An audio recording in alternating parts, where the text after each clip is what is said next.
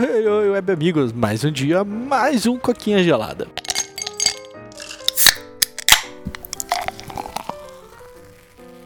Sextou, Paulo. Quem te via, conseguimos mais uma vez, né? Pro Pedro e pro Paulo que estão gravando isso ainda é domingo, mas pra Pedro e Paulo que tá escutando isso e pra você também que tá ouvindo aí, já é sexta-feira, cara. Mais um final Uhum. de semana chegou e eu estou uma semana mais próximo das minhas férias e você chegou às suas férias, né, Paulo?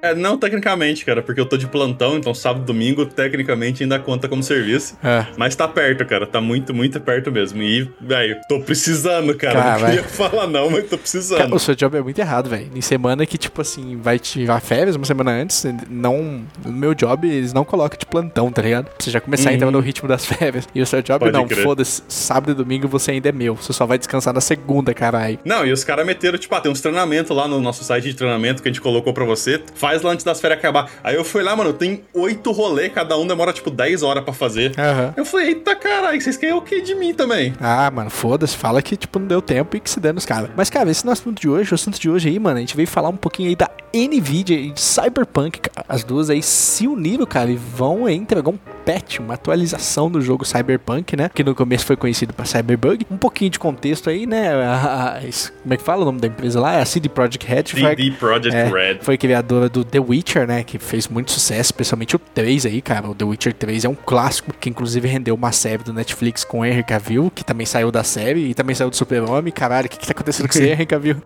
e, cara, mas segundo os boatos, é uma série muito boa. Eu só assisti um episódio, não dá pra falar sobre a série assistindo um episódio, né? E, cara, Uhum. a- é.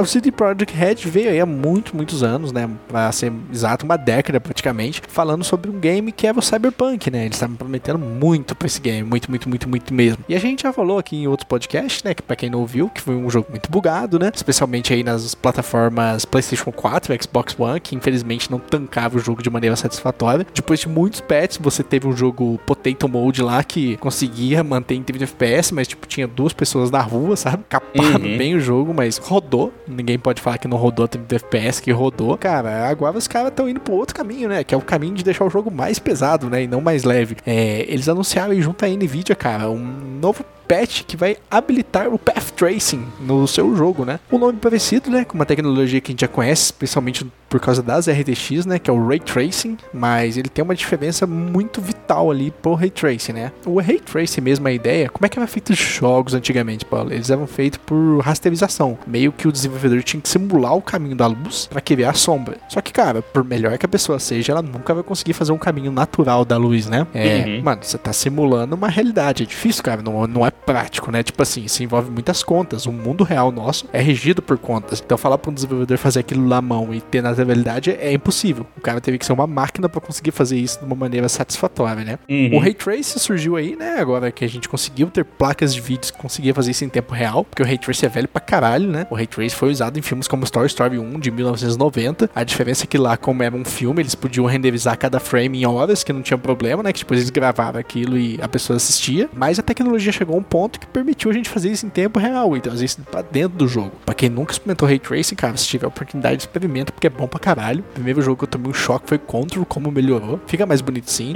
Tem gente que fala que é cosmético, mas, cara, se você for pensar assim, então a gente estaria jogando jogo de Super Nintendo, porque qualquer coisa a mais seria cosmético, tá ligado? Ó, gráfico 3D, quem que precisa dessa porra de gráfico 3D, tá ligado? E, mano, mas é bonito pra caralho. E o próximo Sim. passo, cara, que natural que aconteceria é o Path Tracing, né? Porque qual que é a diferença do Ray Tracing pro Path Tracing? O Ray Tracing são alguns raios de calculados que direcionam os raios rasterizados. Então é como se fosse um misto da tecnologia nova com a tecnologia velha, que, tipo assim, cria uma evolução, porém não é ainda 100% fiel à realidade, né? Ele é bem próximo, mas não é. O Path Tracing, por outro lado, ele mata a rasterização e foca 100% por cálculos em tempo real ali, né? De cada traço de luz. E isso é muito, muito, muito, muito, muito pesado, velho. É, a Disney já tá usando isso também nos filmes novos dela, né? É, desde 2000 e alguma coisa lá, eles já estão fazendo isso, porque é bem mais bonito ainda. Você consegue ter, tipo, um- Mano, é, é, é que você precisa ver, mano. Procure no YouTube Path Tracing que vocês vão entender o que eu tô falando. Mas assim, Sim. a realidade, o fotorrealismo é atingido no jogo quando você consegue fazer o Path Tracing, né, cara? Então é muito legal ver a Nvidia com a CD se juntando para fazer isso, né? E, cara, eu tô muito afim de ver. Eu, a minha RTX 2060 não vai tancar, isso eu tenho certeza. Porque ela, é. ela foi a primeira placa de vídeo capaz de gerar Ray Tracing, então infelizmente ela é fraca. Mas temos a 4090 aí para deixar os nossos olhos brilhando e, e com vontade, né, Bolo? É, então, cara, eu não entendo muito dessas paradas porque eu, sei lá, se a galera for olhar os jogos que eu jogo, nenhum deles tem gráfico bom, então eu não, eu não acompanho essa, vamos dizer assim, essa corrida pros gráficos super fotorrealistas do caralho.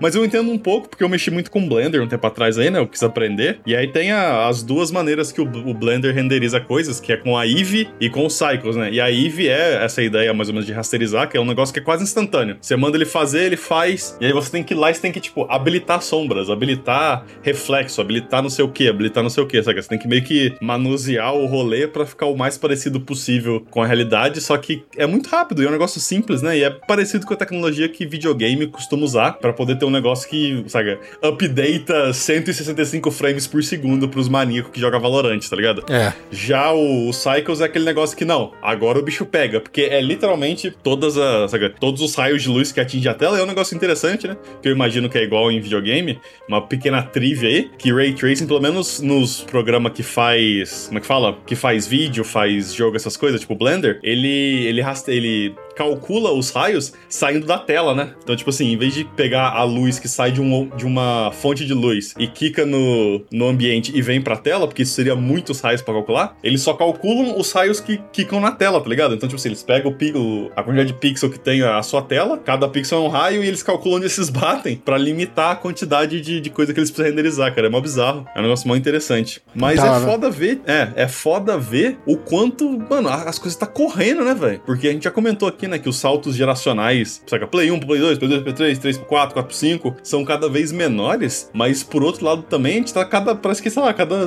três meses, cada seis meses tem um negócio novo que, tipo, não, porque agora tá mais fácil fazer isso, tá mais fácil fazer aquilo, aí os caras metem inteligência artificial no meio, aí saem umas placas de vídeo monstronga que faz um negócio muito louco. Eu lembro que teve um, que já deve fazer um ano já, que teve aquele negócio da, da Unreal Engine 5, ou Unreal Engine 6, eu não lembro. Lembra que teve um, um demo sinistro com uns jogos mó bonito, com tipo bilhões de polígonos, e os caras falam, não, que essa nova tecnologia aqui, não sei o que, vai permitir você criar um negócio muito mais detalhado. Então, cara, tá, tá correndo muito, né? Essa tecnologia de videogame, de filme, de entretenimento no geral, assim, é um negócio que tá correndo muito. Cada pouquinho, pouquinho tempo, vê um negócio novo, vê um negócio novo, e que nem eu falei, por mais que os passos sejam pequenos, porque você pega um jogo sem Ray Tracing e um jogo com Ray Tracing, ah, fica bonito, mas não é o pulo do Play 1 pro Play 2, tá ligado? É verdade. Mas, tipo assim, de passinho em passinho a gente tá chegando lá, cara. Que daqui a pouco a gente vai ter o que meio que é o, vamos dizer assim, o santo graal, né? De videogame, que é, cara, esse jogo é indistinguível de um filme tá ligado?